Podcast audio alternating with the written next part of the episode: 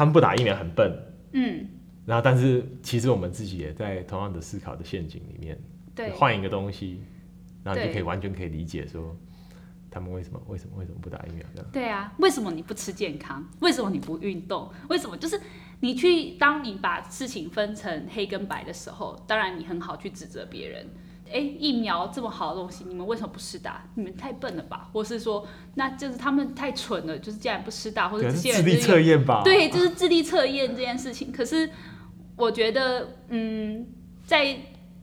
我去乌干达那个时候，嗯、冲击最大其实就是一个同理心的建立。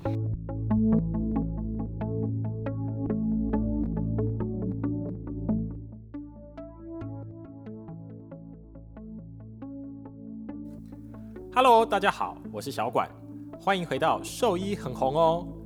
今天我们节目很荣幸邀请到一位从欧洲回来做过疫苗相关领域研究的兽医师，他叫做丹丹。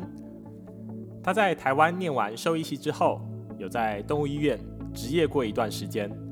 然后才决定前往欧洲去进行疫苗相关的研究。那今天的节目，我们会请他分享一下他职业生涯的决定。然后现在新型冠状病毒全世界大流行，大家都需要疫苗的情况底下，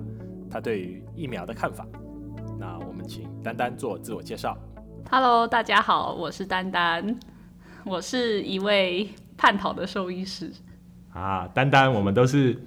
兽医系毕业的。然后我觉得，我觉得我们跟好朋友、亲朋好友讲说我们是兽医系毕业的时候，嗯、他们都会。第一直觉反应都是说啊，兽医系哦，好有爱心哦。没错。那是不是表示说，很多人对兽医师的想象都只有在动物医院、动物这个在诊所里面，然后穿着白袍，然后光鲜亮丽，帮动物解决一些问题的兽医师呢？没错，我得到非常多的这种反应，然后通常伴随着哦，你很有爱心之后，那接接下来就会跟我讲说啊，现在有这么多人养小动物，那你们应该赚的很多吧？哎，好像都是这样子。那你毕业之后是不是也当过小动物的兽医师？对，我毕业之后，我在呃，就是小动物的临床，小动物我们是指说狗跟猫，那在这个临床界我。打滚了三年，嗯嗯，你觉得说在小动物的我们做小动物临床的这些这些时间里面，你觉得好的地方是什么？然后让你觉得很辛苦的地方会是什么？嗯，好的地方的话，当然就是我觉得，因为我自己本身是一个蛮喜欢医疗的人，嗯，然后我很喜欢去探究说，就是在。诶，诊就是这个动物是有什么样的疾病，然后它的诊断，然后它接下来要怎么样处理，然后渐渐看到动物诶康复这样子的情形的时候，对我来说是一件非常有成就感的事。那当然也有碰到那种天使四主，就是哦，不管怎么样，我们一定会救它，然后非常的配合，然后呃该吃药的时候就吃药，然后该回诊的时候就回诊，这样子的事主其实对我们来说是非常大的鼓励的。嗯，那。诶，在动物医院光鲜亮丽的背后，当然就是说会有一些呃辛苦的角落嘛。那第一个就是说，其实呃我自己本人是对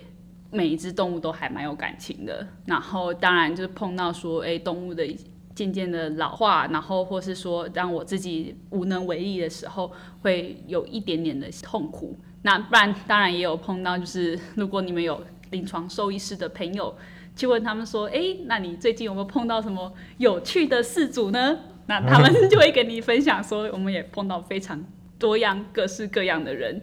对，就是，嗯、呃，简单来说呢，就是也会有这种人，就是会跟你讲说：“我动物没进兽医院前都好好的，就是你们你们医疗疏失，然后造成我的动物死掉，然后就直接开始叫警车过来了。”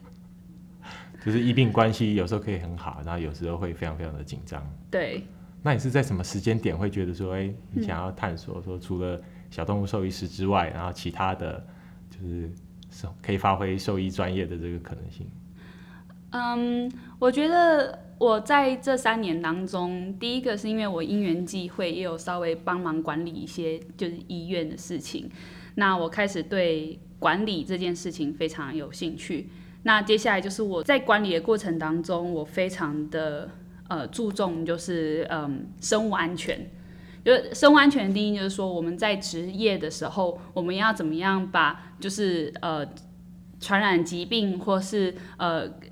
职业风险，可能就是被咬或是被抓这样子的风险降到最低。嗯、那这其实是跟人的行为是非常有关系的。所以我开始就会对就是呃预防医学，然后还有风险管理，就是非常有兴趣。那这也是造成为什么我后来会选择出国念书的原因。嗯，那可不可以跟听众朋友讲一下说，说出国是出去哪一个国家，然后参加了什么样的计划，然后在可能在最一开始的时候，是不是有预期说会在国外待多久？嗯，我的出国的话，就是当初动机也蛮简单的。我当初还在想说，我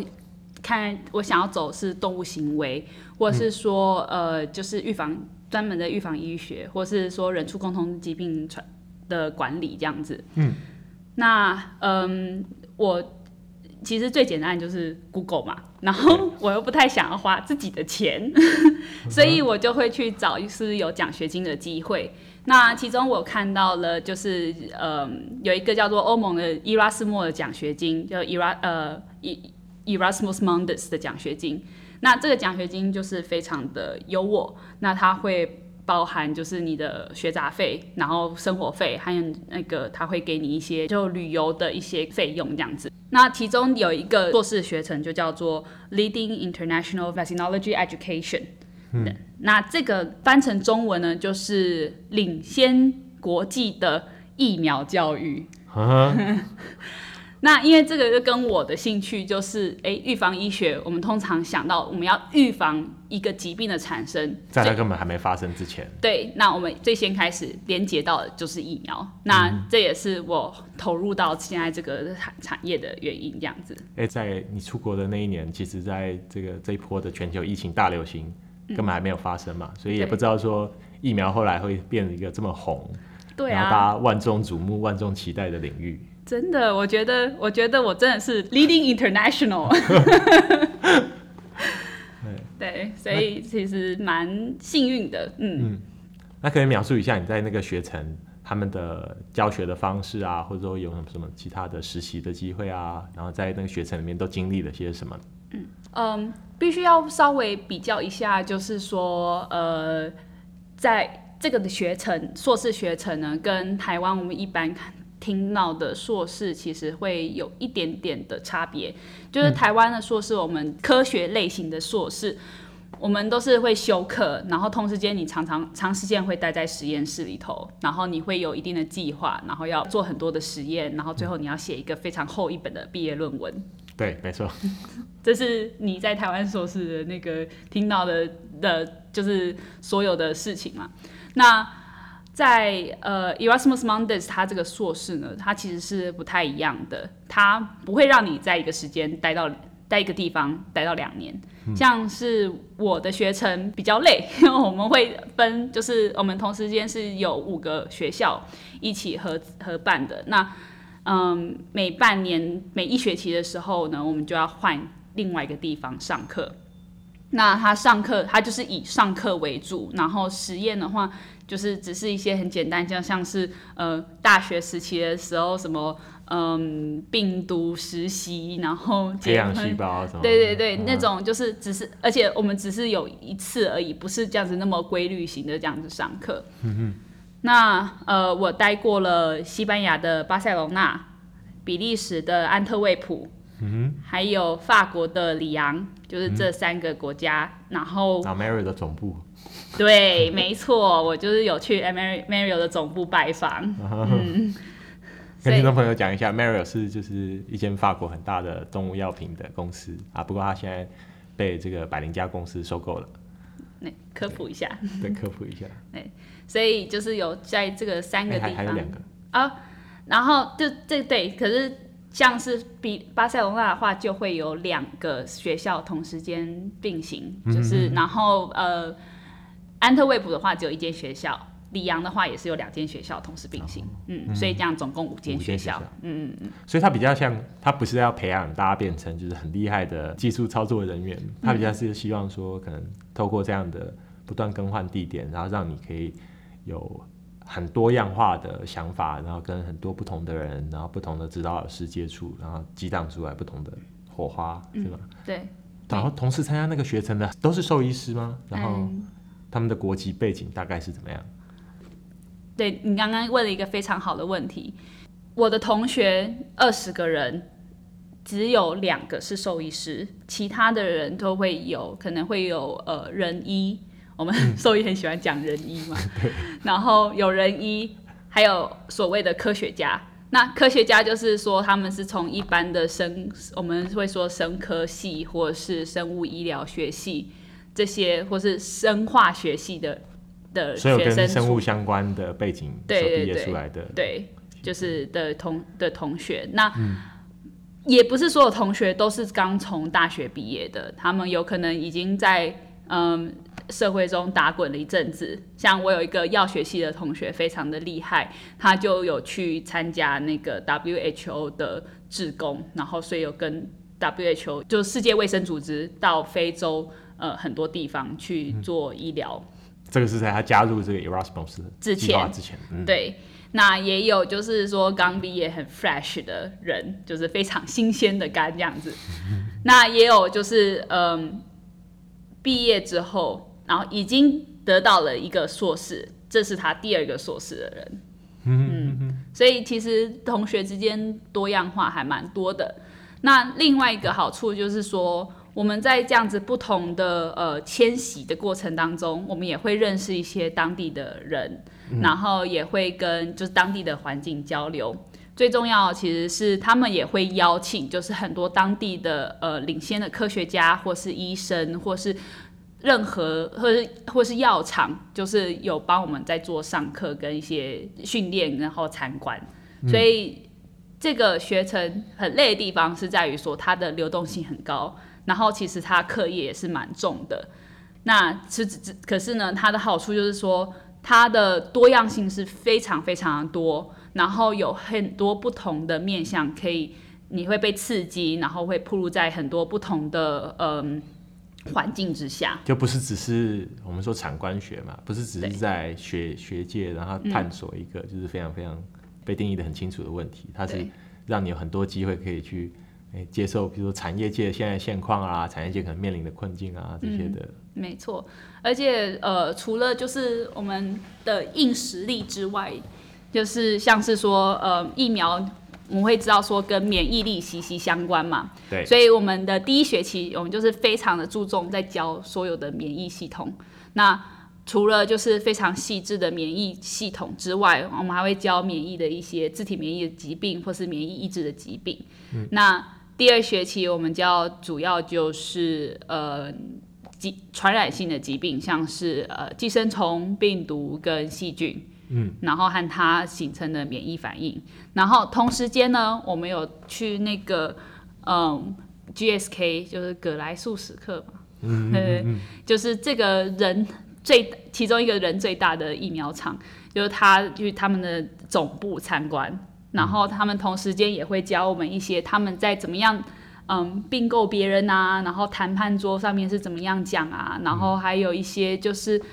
疫苗它要在发展的过程当中，它需要经历过的，我们常听到的第一期临床试验、第二期临床试验跟第三期临床试验，法规是怎么样的规定，然后整个流程这样子。嗯、那这然后还有接下来就是疫苗的运送，然后它的制造要注意的一些地方，他们他们都是就是都会帮跟我们介绍，就让大家了解说疫苗这个产业它现在产业现况是什么。对对。那呃，当然我们也不是只是跟 GSK 合作，我们第三学期的话，我们就到了法国。那法国的时候，我们就会有跑去赛诺菲的总部参观。嗯、那同时间刚刚也说那个 Mario 那个总部参观，嗯、然后嗯，所以我们就会接触到动物的疫苗，然后赛诺菲的赛诺菲的一些疫苗，然后还有就是我们也会讲特殊在疫苗的。嗯，施打过后呢，嗯，它的一些呃反免疫反应的侦测，就是我们会看到说，哎、欸，T 细胞怎么样，B 细胞怎么样，然后它对疫苗的反应如何？这个是、嗯、呃我们上课的其中一个内容。那也有讲到癌症的疫苗这样子。那这个时候也会讲说各种很特殊的疫苗的技术，像是 mRNA 疫苗、载体疫苗，或者是嗯那个死毒死毒疫苗，或是那种呃 conjugate，我有点不知道结合型的疫苗吗？是那个病毒外面包一层？嗯，不是，就是不是不是免疫复合体？不是，它不是免疫复合体，它是其实是拿那个一个毒素，就大部分都是拿那个呃 tox。嗯，toxoid，toxoid 类毒素，类毒素，然后类毒素因为它会刺激很强的免疫反应嘛，对，对，对，然后再跟可能糖体、糖体或者什么之类，因为糖对免疫反应的刺激没有像是蛋白质那么高，嗯、然后把它结合在一起之后产生的疫苗。哦，是什么 Hampton Carrier？对，像是有点像是哦，就是我们常听到的那个肺炎链球菌的疫苗，嗯嗯，其实就是它这样技术，是辉瑞的技术。嗯嗯，就是蛮厉害的，很贵，很厉害，这样。对，对，所以就是第三学期的话，我们会除了这个之外呢，其实我觉得这个学程让我感到最有兴趣的地方，就是，嗯，他还有教了沟通和嗯流行病学和公共卫生。嗯，你说的沟通是疫苗专家跟普罗大众的沟通吗？对，就是说你要。就是疫苗这个部分要怎么样去跟人家沟通，然后去去解决一个现况，好像很像我们现在正在做的事情。因为我觉得我是、嗯、那时候想要开发这方面的这个专题啊、探讨啊，然后跟听众朋友分享的原因，就是觉得说，其实我我们在进入这个产业之前，可能连我们自己兽医系五年念完之后，我们都没有对疫苗这么这么深刻、这么深入的了解。然后听到疫苗的时候，就只会想说啊，每年好像六十五岁以上要打公费流感疫苗，两价三价，那是什么东西？对对。可是其实，我觉得一般一般的社会上的这个普罗大众，大家对疫苗的了解啊，对疫苗的想象啊，嗯、都还是只有就停留在可能很基础的阶段，大家并不了解说就是疫苗的重要性到底是什么，嗯、然后到底我们可以透过疫苗解决什么样的问题？嗯嗯、那你觉得在？以他在强调沟通的方面，他会是强调哪一个部分？嗯，他沟通的话，其实就是国外的人非常喜欢叫做做做 model，就是他们会建立到一个沟通模型，嗯、就是会把说大家对疫苗的嗯。我们叫做 hesitancy，就是一些迟疑的情况，它会是主要分成三大的原因，那就是我们的三 C 这样子。嗯，那这个是我们上课，当然是上课的其中一个内容。那当然也会教我们说，呃，疫苗迟疑这个象限是什么样发展出来的，嗯、然后现行的就是从以前到现在的沟通状况怎么样，然后还有我们的就是疫苗，我们叫做一个 vaccination schedule，就是。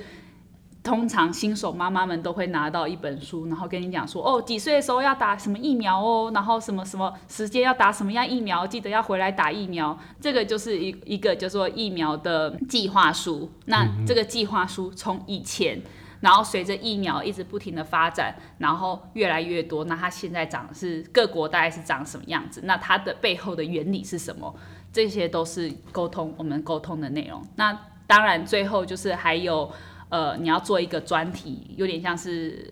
报告，然后就是去想说，你觉得在你的国家或是在你的其他地方，就是或者其他地方，你觉得呃有什么样的事情，就是你觉得好像疫苗的普及率还不够，然后嗯。呃你搜寻到资料，然后去想到一个方法，就是说怎么样可以解决，到最后是我们的期末报告这样子。嗯，嗯我觉得 vaccine hesitancy，或者说你说打疫苗的这个迟疑，嗯、就是犹豫说到底要去打还是不要去打。嗯，我觉得台湾有些听众朋友可能没有办法想象，因为在最近就是新冠疫情爆发之后，连那个流感疫苗的施打率都变得很高。嗯，比如说去那个卫生所啊门口就排一大堆人，然后一开始以为是要领口罩，后来说。他们觉得说，如果要 这个双疫情来袭的时候，大家抢着先抢抢着去把那个流感疫苗先先打到。嗯。但其实同一时间，可能譬如说在韩国有发生，就是可能各家疫苗打了之后有就是不良反应啊，有有甚至有死亡案例出现的时候，大家又突然又觉得说，嗯，这个疫苗到底要去打还不要去打。嗯，没错。你刚刚说的那个三 C 就是影响他们 vaccine hesitancy 的这个三 C、嗯、哪三个 C？嗯，我觉得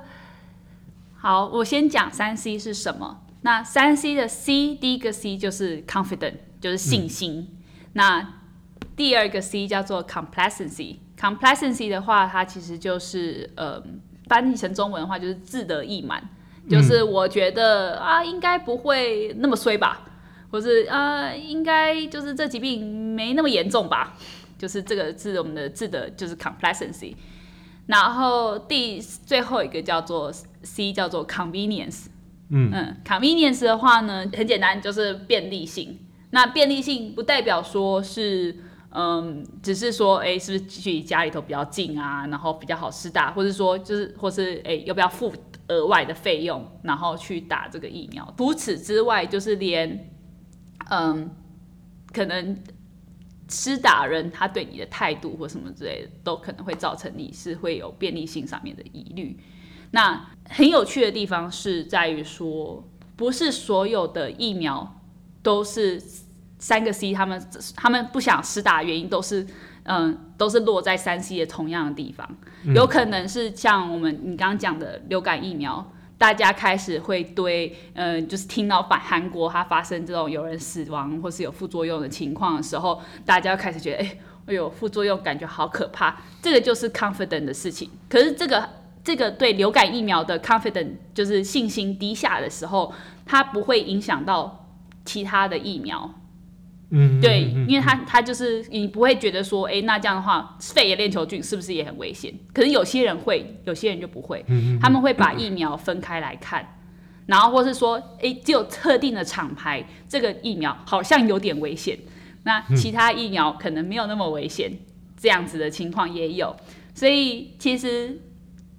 每一支疫苗、每一个剂型或是每一个厂厂牌，当然都是嗯。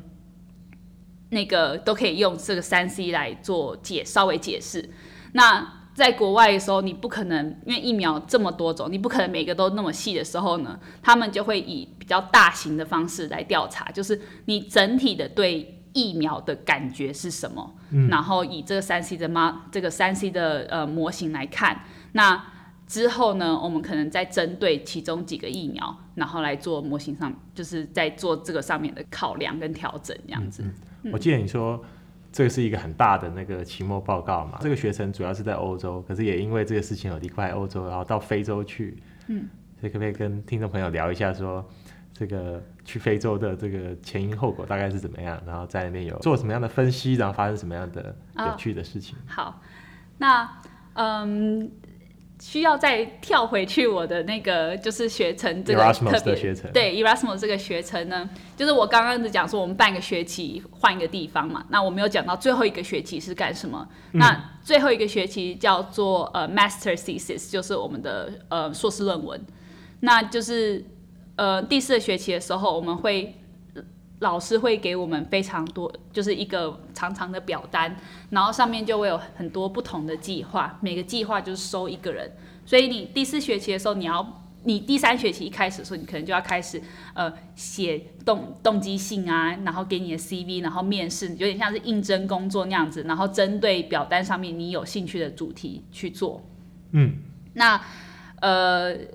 就是我很幸运的，就是我后来。到我我对人的行为和就是疾病的预防，或是说为什么会造成他们选择做这样子的事情，这件事情非常有兴趣，所以我又回到了安特卫普，然后在其中一家那个嗯，就是有一个机构里头，就是专门做就是疫苗的教育，然后和推广这个机构做我的实习。那他的计划呢，就是包含就是去乌干达那边，然后去看说为什么乌干达的麻疹，尤其是靠近嗯首都，我们不说全部乌干达，就是首都旁边那个嗯县，它的麻疹一直在爆发。这是我，他的问题被定义的很明确。对，他的问题被定义的非常明确，就是说，哎，就是。所有的疫苗在乌干达都是免费的，那为什么它会爆发？就是已经免费的疫苗，嗯、大家都觉得哎、欸，那就应该可以打嘛，不是吗？可是那为什么他们麻疹还在爆发？这样可不可以跟听众朋友介绍一下乌干达这个国家？因为我想说。乌干达并不是一个非常非常有名的国家，然后为什么他们当初会选到乌干达这个国家？然后乌干达在非洲地理位置啊，然后它经济发展的状态大概是怎么样？嗯，好，就是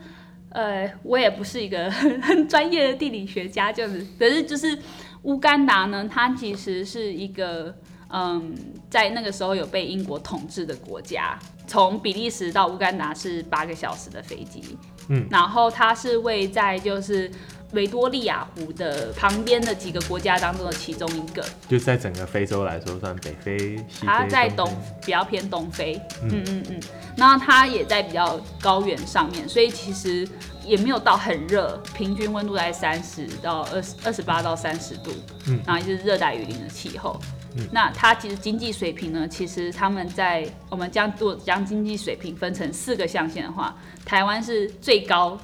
最高的那个 high income country 就是高所得国家，嗯，乌干达就是低所得国家，所以它是在我们两、嗯、我们台湾跟乌干达是两个极端，嗯嗯嗯。嗯，主要他们的产业就是农业为主，然后矿业，那现在就是还有做了一些代工产业这样子，嗯。嗯，我觉得这个国家蛮辛苦的，因为呃，非洲他们的现况就是说他们有很多的独裁总统。然后也会常听到说他们在选举的过程当中，就是会断网路，然后嗯会有很多黑箱，然后可能有一个总统就做了十几年，做到老死这样子。嗯，另外就是说他们也被其他的外来势力会影响的比较严重，那他也会有很多的，就是嗯有点像是现代经济殖民的情况发生啊。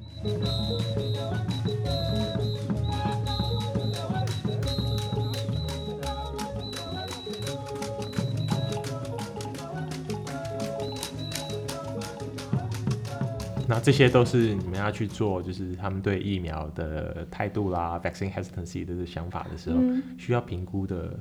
其中一部分的东西吗？对，没有错。因为在我做这个事情之前，我会无法想象说，哦，原来世界上有人疫苗是可以这样施打的。嗯，就是，嗯，台湾我们会很习惯的，就是在于说，哦，今天好，我的小朋友要施打疫苗，或者我自己要施打疫苗。我就去诊所约一个约一个时间，然后我就去，我跟医生讲，医生讲完之后就说好，那你去药局领，那我就去药局领，领完以后再回来给护士打。嗯、对，就是不管我在打什么样疫苗的时候，台湾几乎都是这样子的流程。你会是很嗯单独的，然后你有时候也可以跟医生谈比较多，然后嗯就是一对一的处理这样子。乌干达的话，他们就会像是一个课程的感觉，就是他们会说，今天我们早上的时段就是要打疫苗的时段，嗯，所以呢，一开始的时候呢，就是直接妈妈们就会带他小孩，然后一个个过来，嗯，然后过来之后，那个主讲人就会开始说，介绍一些像是家庭计划，怎么样戴保险套，怎么样避孕，嗯，然后什么什么之类的。然后或是说，是有间疫苗学校吗？还是临时搭建起来的？没有，就他们的诊所。然后对，然后他们就会在、嗯、可能就会在树底下，大树底下搭、嗯、搭凳子。嗯。然后或者是说有特别一个地方，就是可以让人家坐着，然后去听他们讲课。嗯。对，那。嗯，所以他就会讲，就是除了这个之外，还会讲说要怎么样照顾小孩，然后母乳要怎么样喂，然后或是说，呃，我们疫苗在预防的是哪一些疾病这样子。嗯嗯嗯，就是讲完这些课之后，哎，他们觉得看哦，时间差不多了，然后哎，人也集中差不多了，那我们就可以开疫苗喽。然后因为因为在台湾所有的疫苗都是一支。就是一个小瓶子，就是属于一个人的，就是一个剂量。对，然后就是给一个人。对。可是，在那边的话呢，他们因为呃，第一个，他们这个国家他们没有办法自己买疫苗。嗯。对，就自己买的能力是有限的，嗯、因为他们本身的的 GDP 就不够不够高，所以政府也没有那么多的钱对去免费买疫苗，然后然后贪污又比较严重，所以他们会。会就是国世界上有一个国际组织叫做 Gavi，那我不知道台湾的翻译是什么，那它就是 G A V I Gavi Vaccine Alliance、嗯。这个这个国际组织，我觉得它是一个非常棒的国际组织，它在集合了呃世界上列强国家，然后嗯还有一些就是呃疫苗公司。然后他们今天集合起来的时候呢，他们再去跟这些疫苗公司谈，说我们怎么样把你们疫苗价钱压低，然后就透过大量采购的方式，对，然后他的目标就是把这些疫苗分送到这些开发中国家去。没错，没错。然后，嗯，他们也同时间用这些钱在扶持开发中国家，他们疫苗的运送，嗯。保存，然后和施打，就是一些比较结构性的问题，然后也会扶持开发中国家自己看看可不可以建立成疫苗厂，然后自己生产疫苗，然后自己就生产基础的疫苗，然后来做自自己的施打，然后让他们有点自给自足的这样子的情况。就给他鱼，还给他鱼竿，那个钓竿。对，没错，就是同时间要一起给人家，才不会饿死啊。嗯，嗯，所以你去的这个去乌干达这个计划，其实也是跟 Gavi 有合作。嗯，没有，其实就是这个只是其中一个，就是说为什么说他们疫苗虽然是免费，因为他们疫苗免费就是由 Gavi 来提供的，主要是由 Gavi 来提供。那嗯。他们在提供这个疫苗的时候啊，就是以比较大的剂量，就是可能一个玻璃瓶里头可以施打十个小孩子。嗯，嗯，这跟动物的疫苗有时候会比较像，对吧？对，动物还有五十只、一百只装在同一个剂量，然后甚至会把那个疫苗的瓶子，嗯，然后放在一个像是水枪一样的连续注射器上面，嗯嗯嗯，然后但是但因为动物的这个传染病的防治，它确实是非常非常需要把价格压得很低，嗯、所以它在就是放在那个连续注射器上面的时候，有时候甚至不会每打一只动物就换一换一只针头，嗯嗯，它可能是打完。可能一定的数量之后，然后或者说打完几个固定的栏位之后，他才会换一支针头。但那个应该没有啦，没有，应该还是会换新的针头吧？会换针头，会换针头，就是对，因为他们那边其实他们的艾滋病的传染也蛮高的，所以这个针头一定要换。嗯、然后当然就是他同时间他会。就是都抽好小朋友来，就跟产线一样，一个接一个的打这样子。嗯嗯，那当然中间都会有换针筒，可是问题是，如果今天妈妈来的数量不够多的时候，他可能就不会开他的疫苗了。嗯、那有可能妈妈来，那因为人不够，所以我就扑空了，这是也有可能的事情。哎、欸，那我这样子帮那个在养猪产业里面的朋友问。他说：“他们觉得像，譬如说像新冠这样的疫苗，对，如果大家有非常非常强劲的需求，就是几乎每个人都要打的情况底下，嗯、为什么不把很多的剂量都放在同一个瓶子里面，然后大家就去诊所排好队，然后就是一个接着一个打？为什么还是要分开每一个瓶子能装一个剂量？他们觉得说完全没有办法想象，因为他每天处理的那个疫苗就是用这样很多剂量装在同一瓶里面。嗯、我觉得这还有跟观港的问题耶。”啊，这也是怕怕大家觉得说 vaccine hesitancy 会因为这样上升吗？对啊，就是，嗯，像像我们自己兽医会觉得说十支疫苗这样下来，然后会觉得诶、欸，好像有一点点脏的感觉，嗯、然后同时是有风险的，对，是有风险的。然后就是你你如果说当中处理不好的话，你会觉得，然后你当然也要也你不能放嘛，你也不知道说是不是真的，就是排队会排那么长。那有可能大家可能就是哦偶尔来偶尔来这样子，或者我我可能早上九点到十点来，然后接下来另外一个下一支的人可能是下午一点到两点来。他不是说真的像是乌干达，就是他要把人家全部都集合起来，因为大部分的妇女都是家庭主妇，或是家里头务农，或是就是的这种时间比较有自由弹性的人。对，那他们就可以这样集合，然后很快大概一分钟之内就。就可以打完两个小孩之类的，嗯嗯，所以这种的话，你的疫苗不会有太多储存上面的问题，就是我拿了，然后开始就是因为冷藏，对对对，就可以赶快开始打。嗯，那当然也跟疫苗的保存有关，就像你之前前几集 podcast 有讲说。嗯，运送上面，尤其像是辉瑞跟 Moderna 的疫苗，嗯、它其实一个要负八十度，一个要负二十度，对，其实都是需要没错，蛮低温的，对，冷冻的。那像是乌干达，他们那时候，他们不是直接从冰箱拿出来，他们是这些疫苗，他们是储存到一个特殊储存疫苗的冷藏桶，然后周围都会放很多隔热的那个垫子。嗯，但实际是它把它移到从冰箱移出来，然后是在冷藏桶里头，所以你还会接触到室温，然后再这样子很快速的打完。那像是辉瑞跟 Moderna 的话，就不太可能是弄成实际在一罐，是因为他们就是没有办法，那个他们一定要维持那么冷的情况之下，很难想象一个负二十度 C 的冷藏桶。对呀、啊，对呀、啊，所以其实其实这个还有那个疫苗本身就是。嗯，活性的问题。你如果说冷藏的温度，呃，有退冰或者什么之类的话，那它可以保持了多久？那我这样打进来的时候，是不是还有效？这个其实就是一个呃存疑的地方。所以我们会说，疫苗是疫苗，疫苗施打 vaccination 又是另外一件事情。嗯，疫苗很棒，没有错。可是如果没有 vaccination，没有疫苗施打的话，它在疫苗的运送，它的施打方式，你有打对，嗯、是肌肉注射、皮下注射，就是都会有差。嗯、然后还有就是你的 dose 有没有打够多？对，你的剂量有没有够多？啊，甚至施打的动物啊，或人，他在施打的时候的健康的状态，他是不是是在健康、免疫系统可以反应的情况底下，都是对疫苗施打成功的一个很重要的关键。对对，所以你说疫苗没效，到底是？疫苗本身没效呢，还是我们在这样子经过这么多过程当中，然后终于注射到这个人或是这个动物上面，它的反应如何？那这个这个也是有可能会造成疫苗没效的。我们常听国外专家说，vaccine failure 不等于 vaccination failure。对。那可不可以也跟听众朋友谈谈说，比如像你去乌干达这趟，在那边待了多久的时间？然后去的中间有没有发生什么很有趣的事情？好，我需要先讲，就是说，嗯，你说是待多久嘛？对，嗯，我待，我原本预计要待到十六天，嗯，然后可是呢，因为欧洲要封城了，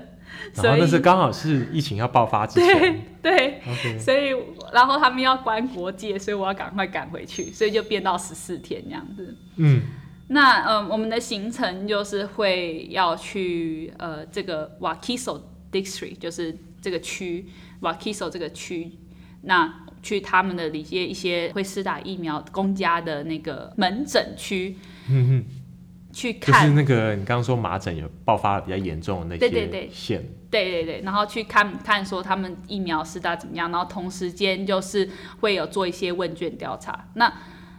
我们设计的问卷，可是当然就是是由当地的助理就是帮我们做翻译，然后做。一对一的访问之后，慢慢填填出来的。翻译成当地的乌干达语。对对对，Luganda，它叫卢甘达。卢甘达。对，嗯那嗯，他们也是不同区域有不同的语言呐。那只是说这个、嗯、这个区地区的话，它就是讲这个语言这样。嗯。我觉得很冲击的，第一个就是他们施打疫苗是这样子施打的，因为在我在台湾就是我们。已经很脱离这个情况很久了嘛。另外是很冲击的是，你会发现说，他们不想打疫苗或是什么，嗯，不能完全说是他们的错，嗯，就是他们的路真的是真的是有够烂，必须讲这样子，他们的路能有柏油路的路没有几条，嗯，全部都是那种红土路，就是那个东非高原那个地方的荒烟漫草的。对对对，车子过去会很颠簸，可能要四轮传动才开得过去的。对，可是他们没有四轮传动，因为四轮传动很贵。嗯、他们所有的车都是从很多地方都是从日本退休的二手车，然后就运到那一边的车子这样子。嗯，所以你会有很多的颠簸，然后只要下雨一积水的时候，那几乎是挚爱难行。那另外就是说，他们也会有很多的需要用摩托车才进得去的路。嗯。像嗯，举例来说，我们要去拜访一间医院。对。那那间医院呢，在跟距离首都，如果说看地图的话，才距离五公里而已。嗯、我们花了三个小时才到。觉得五公里好像走路都不需需要三个小时。对啊，可是因为它是开车，我们开车哦，嗯、然后平均的时速大概就是二十公里以下。很难想，因为第一个你路况很糟，所以你根本开不快。然后接下来就是他们没有指标，嗯、就是他们的马路是靠很早期，就是哦，我印象中我之前走这条路可以转弯就可以到了。那边有棵树，对，那边有棵树，那边那个房子，然后什么的。哦，我进到这个社区，哎呀，对对对，我们走对了，这样子。所以我们要走走停停，然后有时候要下问下，就是问人家说，哎、欸，我们走的方向是对的吗？或是这个地方可以到吗？嗯，那中间其实我们有走到接近的地方，可是当天因为早上下雨，然后那个坡呢，大概有三十度的坡吧。哦，最后需要一个过那个上坡。对，那个上坡因为下雨路滑，车子根本上不去，就是你看到那个上面就只有人在走路而已。嗯最后我们还要再重新再绕一个位置，然后再从另外一个角度进到那个医院，所以才会整体来说才会花三个小时。嗯，对啊，这样路途的艰辛其实也反映出他们可能他们要来打疫苗的意愿可能会就会会因为这样被影响嘛。对，没错，就是在我的硕士论文在还有收集到这个嗯这些资料之后分析下来结果，其实。为什么他们不想要施打麻疹的疫苗，或是麻疹会爆发的其中几个面向？第一个就是他们的路途太遥远了，嗯，就很多人他们并不一定有钱可以去搭他们有点像是呃摩托车、计程车这种，嗯，然后来吃打疫苗，或是家里头没有摩托车、没有交通工具，嗯，我们看到有些人就是会说，他平均要走三个小时，他才能来打疫苗。到这个疫苗疫苗的诊所，疫苗的诊间，对，嗯、然后然后同时间他还要等两个小时才能真的打到疫苗。可同一时间，他其实他可能每天的收入只有几美元，对，然后他需要每一天都都都赚一点点钱，他的家人他自己才不会饿肚子。对，没错。对他来说，打疫苗是一个投资，可是一个他需要去权衡他自己经济状况的的一个选项。嗯、没错，所以这个就跟 convenience，我们回到三 C model，它 convenience 便利性会有关。他要花这么久的时间来打，他要投资他的钱，然后这样的原因都会造成他没有办法打疫苗的原因。嗯，那当然就是我们还有说 confidence 跟 complacency 嘛。那这个其实 confidence 就信心跟我们的志得意满这样子的情况，其实是跟我们的动机会比较有关系。嗯，就是我后来发现，如果今天这个这个妈妈她意识到说打疫苗这件事情非常的重要，然后。这件事情就是对我的孩子是很有很大的帮助的时候呢，他会愿意嗯走这么长的路，然后来等这么久的时间，然后为他的孩子打疫苗。嗯，那这个时候他的自信心是比较高的，然后他的 complacency 就志得意满的情况也是比较低的。嗯，那种会对就是呃哦开始有点嗯有些好像有点麻烦呐、啊，然后。就听到有那个小朋友打疫苗死掉啦，或是说，呃，那个就麻疹好像没有那么严重吧，就是应该小朋友得到了以后就好啦，或者我打了以后还是会得到啊，那我干嘛还要打？这样子。这样子的想法更强烈的话，他们今天就不会出现在整间里头了。嗯嗯，所以拆解开来，其实我觉得这两个有一点点像。你说 confidence 比较像是大家对疫苗的信心，嗯，觉得说疫苗是不是真可以解决问题，带给他们了保护，嗯，啊，complacency 你说是志得意满，对，比较像是他觉得说，如果他非常非常志得意满的话，他就觉得说，哎、欸，我应该不会那么衰吧，应该不会不会说没有打疫苗，今天没有。没有带小朋友去打疫苗，小朋友得麻疹吧？得了应该说应该也不会怎么样吧？啊、就是我们家的基因这么这么厉害，就这点小病应该难难不了难不了我们。或是说会觉得说，哎、欸，好像小朋友就是要感染天然的病毒，这样他免疫力才会强啊。那算讲那算多。对呀、啊、对啊，没错，就是这样子的想法。所以这个这些都会再如果再配上说打疫苗的路程有这么艰辛的情况，大家都一定会觉得。啊，那我干嘛今天要打疫苗？其实跟运动也很像。哦，对，你是说我们现代人大家都知道说，哦，一个礼拜要动三次，然后要吃健康，然后什么之类。可是你就会觉得说，啊，我还年轻，应该还好吧？Complacency，自得意满。对，觉得说这些三高疾病都不会找上我。对，或者是说 confident，就是哎、欸，你看我那个朋友。动了这个样子，他还不是一样感冒了？这个动真的有效吗？这个是 confident。最后呢，就是好像要去健身房哦，好像要跑，还要买那个跑步鞋。啊，下班已经很累了。对，我下班已经这么累了，好麻烦哦。Con convenience，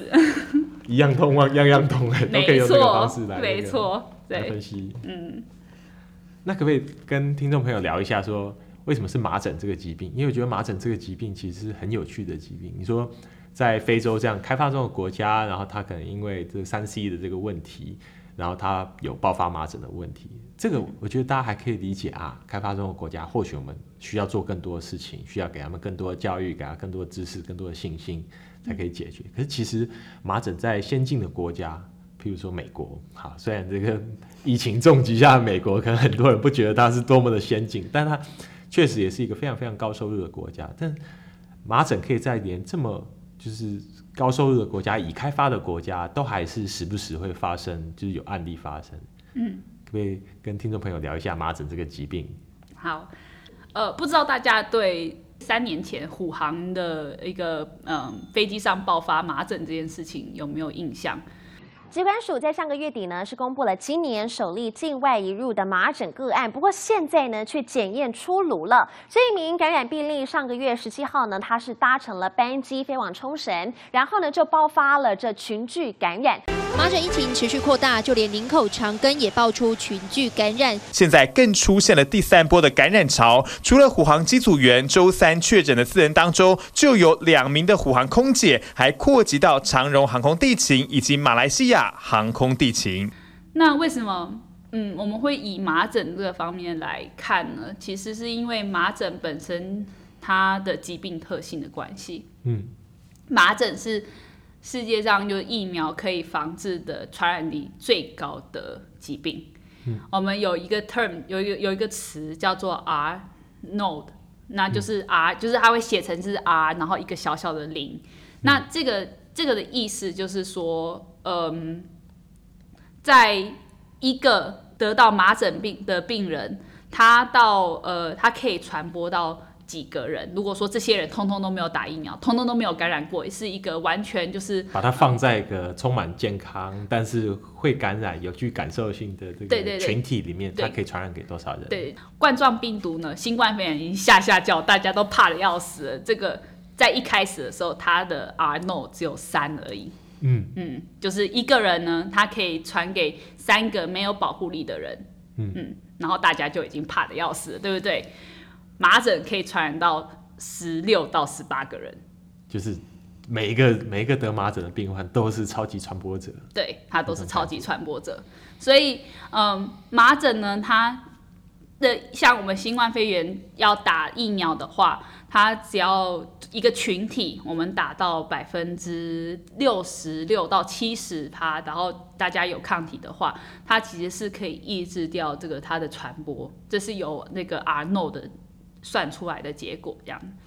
麻疹你麻疹的话，你一定要达到百分之九十以上，你才能真的抑制到说哦，其他人就是那种老弱病残这样子，这种没办法打疫苗的人是可以就是被保护的。就是我们讲说群体免疫力嘛，没错。如果如果群体里面百，分之以新冠来说，百分之六十的人都具有抗性，嗯，那这个任何一个就算还有阳性感染的个体，它被放在这个人群当中，平均来说，它是没有办法再把这个感染再传出去。对，或许它偶尔会再传给一个人，对，那一个人也平均来说并没有办法传给足够的个体，所以这个感染这个病毒会在这个环境里会。会消失，对，就就是一个比较不会大爆发的情况。可是如果是像麻疹这样非常非常容易传播，然后传染能力非常非常强的话，那它就需要，就是你说百分之九十几有抗性，嗯、对，才会九十二以上，九十二以上有抗性，嗯、然后它才才有足够的这个群体免疫力，让这个麻疹不会传开。嗯、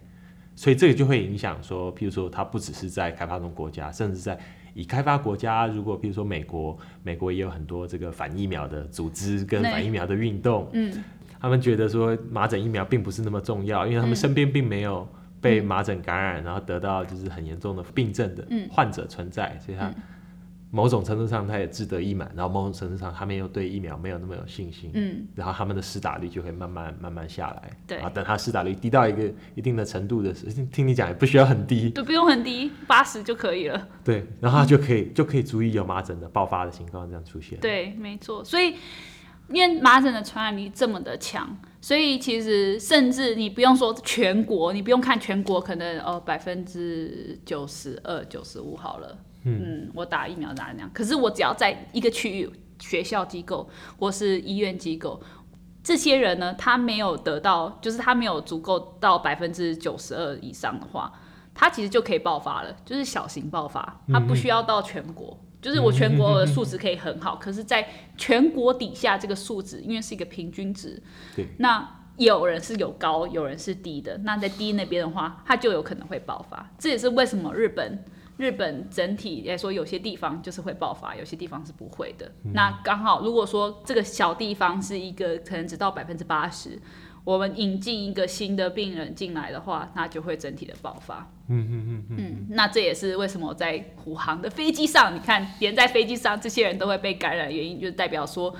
其实，在那个时候有病人进来，那飞机上好几个人，可能他们整体加起来的有抗体的这个人是没有到百分之九十二的。嗯嗯嗯。那听众朋友应该也会很关心，说像比如说，那如果以麻疹这样的疾病在台湾施打的状况大概怎么样？然后我们有做过统计，说多少人有有打过疫苗，然后或者说估计上多少人有抗体，有对这个疾病有抵抗力吗？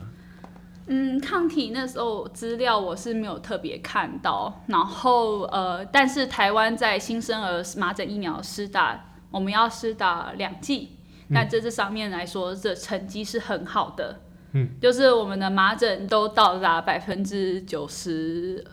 二甚至九十三以上，嗯、然后嗯，所以你会很少听到小朋友得到麻疹嘛。嗯，那那天我们去，我们那时候听到就是说，哎，虎航的飞机上面大家爆发麻疹，其实大概都是你跟我这个年纪，大概就二十六以上的年纪，从冲绳回来嘛。对对对，就冲绳去玩了，对，没错，那。这个其实最主要的原因就是因为，呃，疫苗它有时候并不会代表说我打了终身保护，它有对有些人上面，它会随着时间它的保护的力力道就会慢慢的减低了。那这个慢慢减低的过程之后，它就需要再一针，然后去提醒我们身体这些本来对抗麻疹疫苗的。这个免疫细胞说：“哎，你们应该要磨刀磨刀，然后磨剑磨剑，制造那个面具，然后去做那个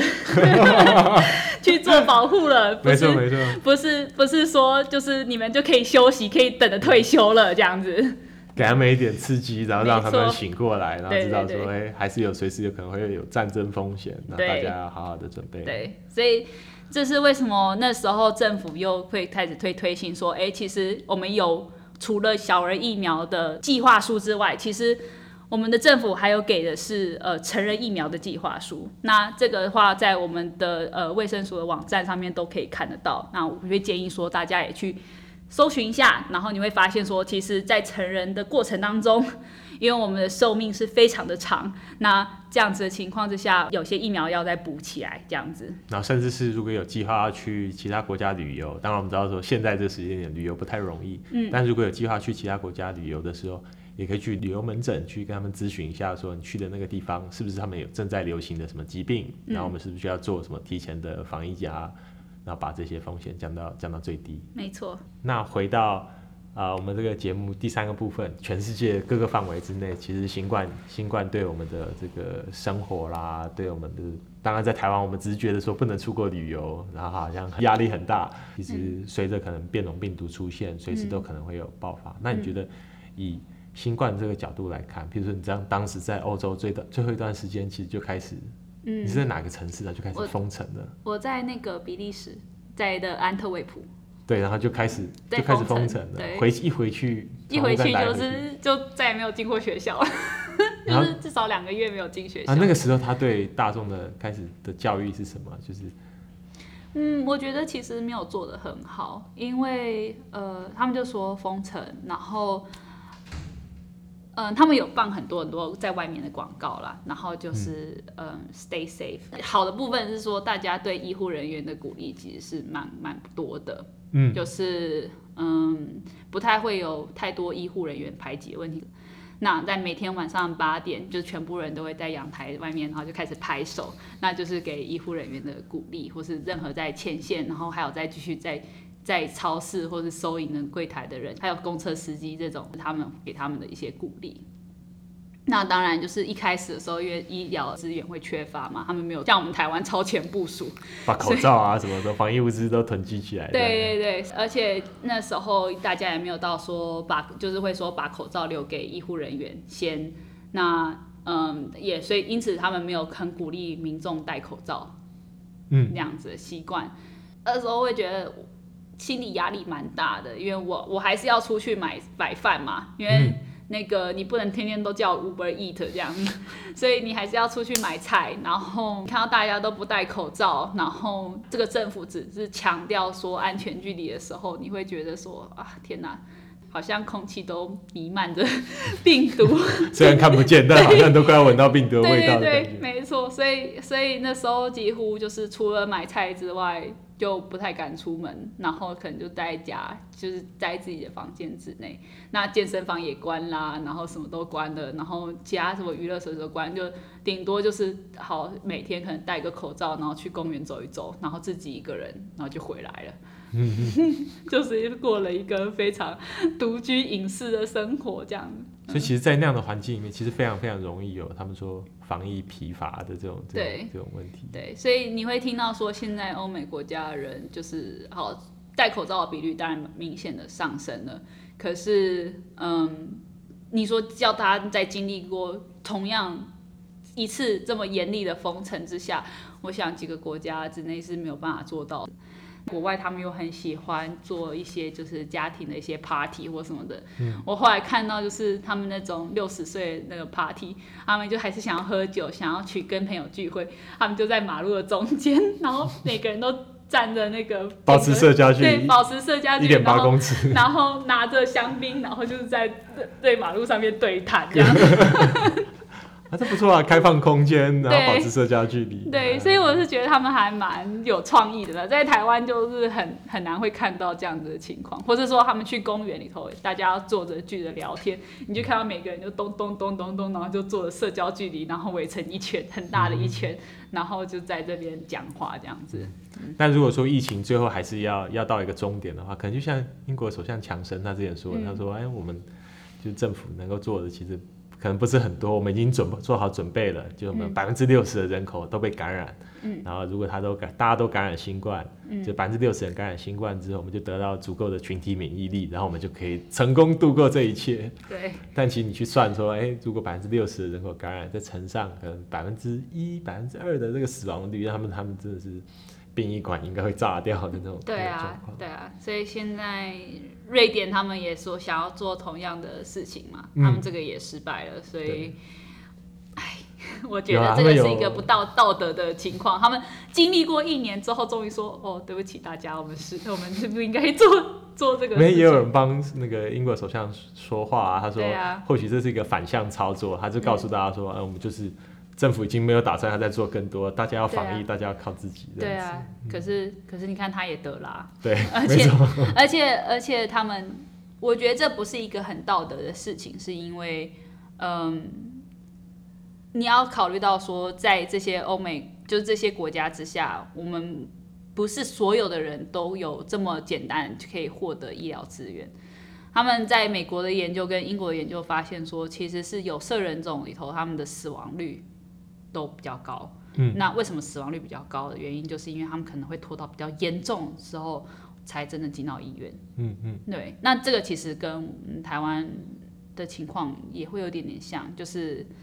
嗯，今天我们的义工，然后他们需要在比较劳力密集的地方工作的时候，那，嗯，或是说他们，我们就是之前义工一一一一连串的那个确诊的确诊的时候。大家会说，那不然就是停暂停移工就好啦。可是有时候不是那么简单，是因为这些工作基层工作你不能停啊，嗯、所以你还是需要有一定的人啊。那如果说这些人本身就是白人或是台湾人不想要去做的话，那你一定要还是要有就是基本的人力是可以 cover 这个事情的。嗯、那这个是必要的情况啦。对，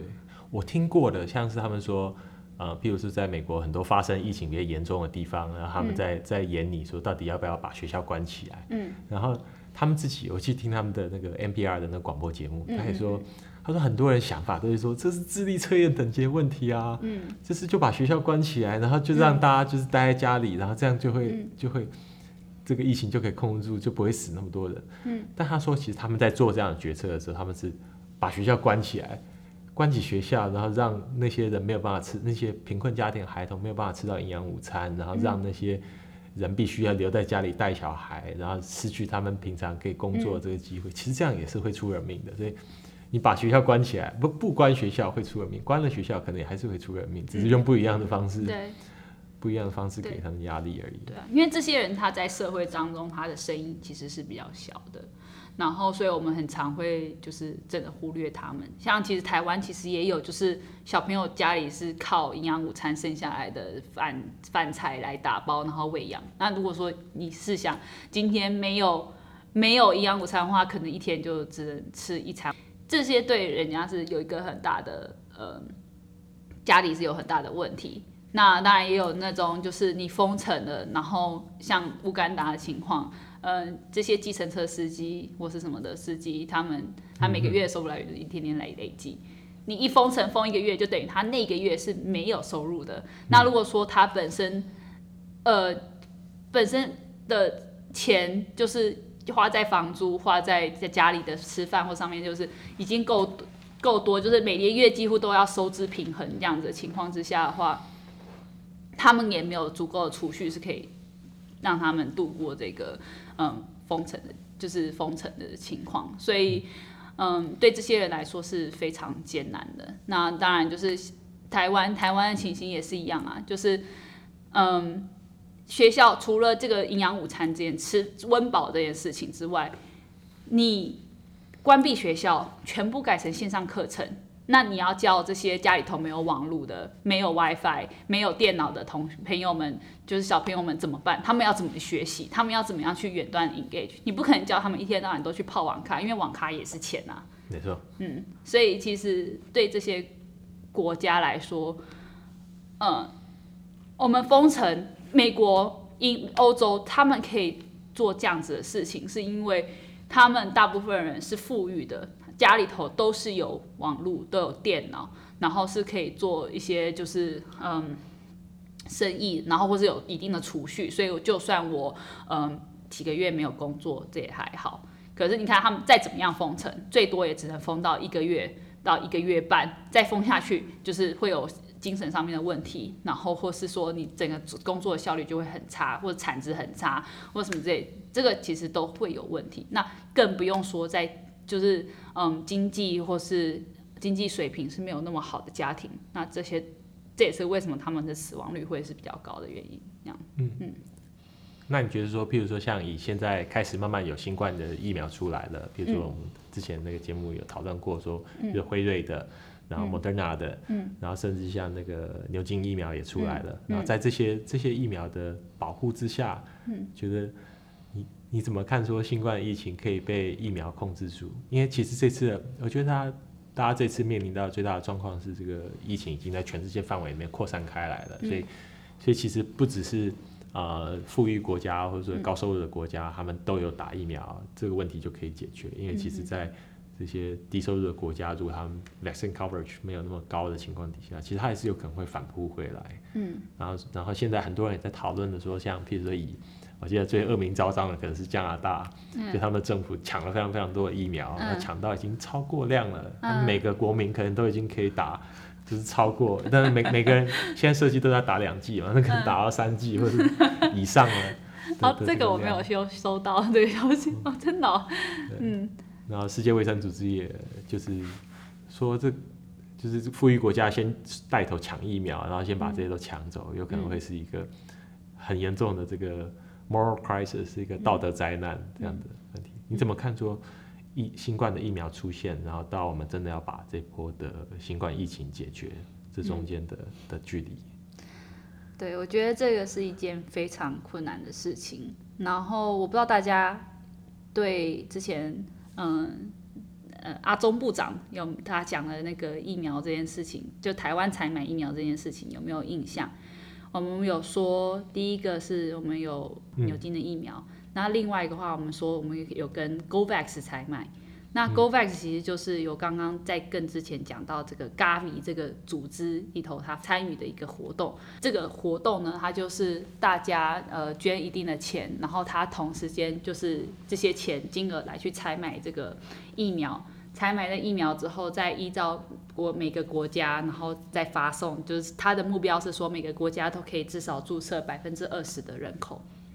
嗯，那这些人口就是集中在就是医护人员或是那种高风险的人口这样子。对啊，我觉得，嗯，新冠肺炎在这样子要控制的情况之下，其实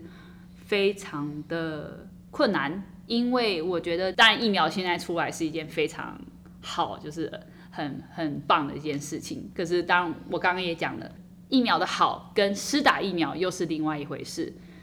因为我们这两个 Moderna 还有辉瑞的疫苗，其实它的条件是非常严苛的，所以这些在开发中，运输冷链啊，它其实需要非常非常高的，对对对，对啊，就是负七十度，或是家里的冷冻库，你要带冷冻库到处跑，然后甚至辉瑞那个还要比冷冻库还要更高这样子。所以我觉得这个情况之下，只有已开发的国家比较有可能会做到这样子的情形，因为他们的钱够多，那他们本身的产业产产物已经够好。那如果说今天你在乌干哪一个国家，你去到那个医院要花到三个小时的时间，就是运送这个疫苗，七负七十度要花到三个小时时间，而且你那个冰箱要够大啊，然后你的路又这么烂的话，其实。这为什么说 AZ 这个疫苗就是呃牛津的疫苗，它会这么重要的原因，就是因为它其实是可以变成在一般冰箱里头这个温度二到八度 C，我们就可以运送了。那它是一个这些呃开发中国家的福音这样子。但是当然，在这个过程中，你还是要说服所有开发中国家的人，嗯、告诉他们说打，打打这个疫苗是很重要的。嗯、这个不是一般的感冒，这个是一个威胁全人类的一个、嗯、一个疾病，你不能让它一直这样存在，然后一直变异下去。对啊，然后另外是说，也不是只是他们的责任，是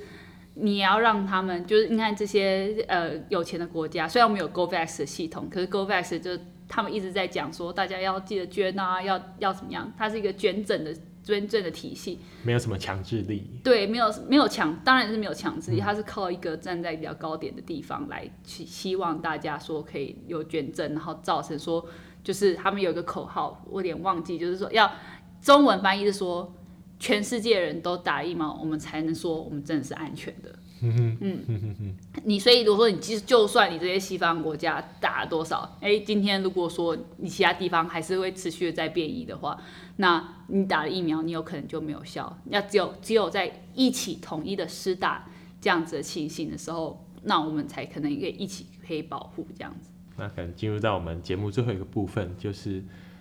像此时此刻，其实我们在台湾，虽然政府有采购嘛，嗯、但是其实就是大规模的疫苗的施打计划，其实就是以新冠来说，大规模疫苗施打还没有开始。嗯，但我们预期说，可能等第一波，应该是第一线的医疗工作者开始都打完了之后，嗯、开始人们就会有选择，说，哎、欸，大家可以去去接种这样的新冠的疫苗。嗯嗯、那接种新冠疫苗的时候，的所有刚刚我们前面谈的这些三 C 啊，就是大家是不是对这个疫苗有信心，然后是不是？志得意满，是不是觉得说自己根本就不会得？就是这些这些全部都会来。嗯，所以我记得你之前有跟我谈过说，就风险这件事情，大家怎么去看待风险这个事情？因为其实尤其是负面新闻出现的时候，说哎，打疫苗可能有打疫苗的风险，那不打疫苗，当然你承担的是另外一方面的风险。嗯，你会怎么样跟听众朋友谈风险这件事情？嗯，我觉得风险就是你自己觉得如何。那嗯，我必须要说，你一定要看的是，不是只是光疫苗的风险，还要看是说你得疾病的风险是怎么样。其实我之前在跟同学谈这件，跟我朋友谈这件事情，在一开始新冠肺炎还没有流流行的时候，他们都觉得哦，好像没有那么多的风险嘛，就是好像还好啊。然后就年轻人，反正就不，我们都是年轻人，所以我们不会有什么样的状况。可是第一个，你永远都不知道你自己身体里头有什么样的疾，就是 underlying 的 disease，就是你可能哦常常做，就算做健康检查，你有时候也不一定会查到这么全面的事情。那这个新冠病毒它其实会对一些本身有一些呃潜在的的病人，他们可能就会造成一些长时间的后遗症，像是嗯也像还蛮常讲叫做就是 long hauler，就是。这些病人呢，他已经康复了，他从这个新冠病毒康复之后呢，他还是会持续会有一些状况，可能就是他嗅觉还是有点失灵的情形，或是说他的嗯、觉得哎记忆好像很模糊，好像在那个那个云雾里这样子。有点像是大家考期末考的时候，觉得哦，这个这题我明明就念过，为什么我现在都不会都不会写？那他可能一般日常生活当中，他都是有这样子的情况，或者说他可能在，就是我的朋友有也有得过，就是他在现在走路，然后你去压他的胸背，他都会很有很疼痛的情况，然后走路的时候也很容易就会开始喘。就是这些情形，对年轻人来说，就他可能不会死。那个也是年轻人的朋友。那个是五十岁，可是，嗯、呃，你要看想说，如果说今天是一个运动员，像是冬奥的情况，为什么会觉得说冬奥就不应该办？因为你可能这个运动员他就会断送他的生涯，尤其是他对肺活量那么在乎的的人员这样子。所以，所以其实我们大家一定要知道说，我们打疫苗不只要预防的是死亡这件事情。我们还要预防的其实是后续一些很多的嗯病症跟你住院的可能性，所以嗯风险，但疫苗多少都会有风险，这个是我需要讲的。可是它的风险的比率跟疾病的风险的其实是不成比例。那我也不能说就是就是我会一定要叫大家你们都去打，所以就是当你们去先去搜寻。你得到比疾病风险的比率跟疫苗风险的比率，就请大家可以自己多做一个比较，然后你决定你需不需要去赌一把，不管是赌说我不打疫苗，或是赌说我去打疫苗这件事情，就是。因为因为大家都这个台湾就是以前不会像说以前老时代医生说什么就说什么，大家很常会用 Google 或者什么之类的情况，就是在去搜寻。那这样子的情形的话，我会建议你们就是说，如果说嗯、你自己不懂，那就去问懂的人，然后去问懂的人，不是说就是随便看看那个。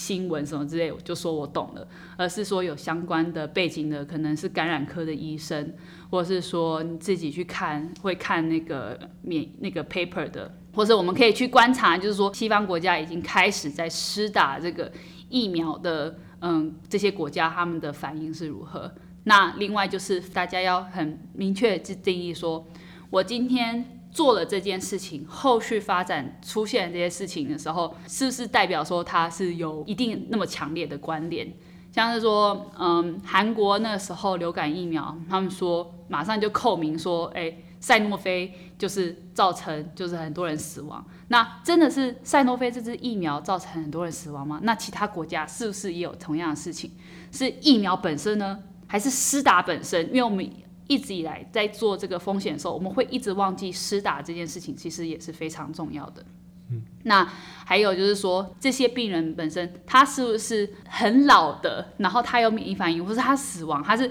是必然的呢？还是是说疫苗加速他呢？还是说就是有各种原因都有可能造成这样子的结果？像是我们今天呃喝了一杯可乐。然后过了三天，就是跟跟那个女朋友或是男朋友分手，那会说是可乐造成的原因吗？还是说是是就是其实还有其他潜在的原因造成这样子的情况？嗯嗯。所以最后在如果我们有机会打疫苗的时候，其实不只是新冠肺炎的疫苗，还有很多其他的疫苗，都是我们要权衡说这个风险，就是要知道说我们选择去打疫苗，我们可能会承担某个风险。嗯。可是我们。选择不打疫苗，其实我们可能通常来说是承担一个更大的风险。嗯、然后，不管我们去或不去，其实都是一个选择。对，像普丁对俄罗斯的疫苗，其实是，诶、嗯欸，大家说，他说我的疫苗很安全，我女儿都打了。这件事情的话，就是，诶、欸，很多人就觉得说，诶、欸，他们的疫苗是安全的。可是，其实他只看的是一个人而已，他没有出现一个大规模的，呃。研究报告跟你讲说，哦，在施打的过程当中，我有几趴的人是怎么样，我有几趴的人是怎么样，几趴人是怎么样。我们常常都会被这个单一的故事吸引，可是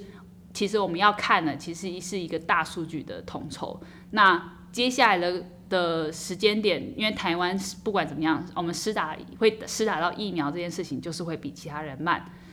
我觉得大家可以去关注一下，第一个英国。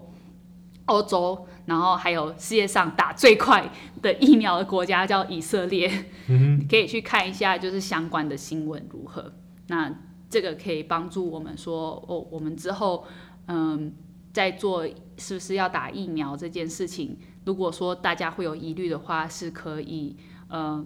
去去搜寻一下这样的资料的。那我呢，我当然就是会去打疫苗喽。那小管呢？我一定也会去打疫苗啊！啊，好，那对，这就是我们自己的 comment。那也是期待，就是每个各位的呃听众朋友都可以做出一个这样子的评估。嗯嗯，嗯，那譬如说，像是以那个美国总统川普，他以前其实也曾经对就是疫疫苗有很多的不同的意见。播放一段那个川普他的他他之前讲话的录音。Well before his election. During a Republican debate, candidate Trump linked vaccines with autism. Just the other day, two years old, two and a half years old, a child, a beautiful child, went to have the vaccine and came back and a week later got a tremendous fever, got very, very sick, now is autistic. 那在刚刚这段录音里面，川普他提到说，他知道有一个两岁半的小孩，然后在打完小儿疫苗之后。哦，一个礼拜之后发生高烧， 然后后来出现自闭症。那在后来一些采访片段里面，他说他并不是完全的反对疫苗，但是他觉得疫儿疫苗跟小儿自闭症啊，中间是他觉得是有些关系。那当然，嗯、川普他其实他对疫苗的看法也一直一直在改变，从就是原本有一点反疫苗，然后到后来他就觉得说，哎、欸，大家不要太担心，那个疫苗会带领大家走出新冠的疑云啊。你如果你有机会，嗯。面对面的跟一个反疫苗的人士，嗯，然后去跟他讨论的时候，你、嗯、你觉得你会用什么方式来化解他心中的疑虑？当然，他现在并不在我们的节目现场，嗯、但你你会最想要跟他、嗯、跟他讲什么？你觉得可能会改变他的改变他的想法？我觉得这其实是我们那时候 communication，我觉得一个很重要的教导。其实他们为什么反对？你一定真的要去听他们说。呃，为什么他们反对？到底是因为是在这个三 C 的 model 里头哪一个环节下面它出现了反对的原因？那呃，我们是不是真的可以改变？我觉得其实是有限啊。真的真的非常强烈反对的人，你当然不可能就是一下子就直接就改变他们的呃想法是什么。可是呢，如果说今天是就是在犹疑的当中，就是中间选民，中间选民就是嗯浅蓝浅绿 的这样的中间选民的话，其实嗯他们的疑虑或是什么的时候，如果说你可以好好的去跟他们讲，然后甚至有些时候你可以用一些故事上面的方式来去讲这件事情的时候，我觉得是一个还蛮嗯就是蛮。蛮好的方式啊，我觉得不能偏成两个极端之间的嗯吵架，而是说我们不是说去套人家标签，就是哦智智力测验，你智力测验没过这样子，其实就是一个嗯，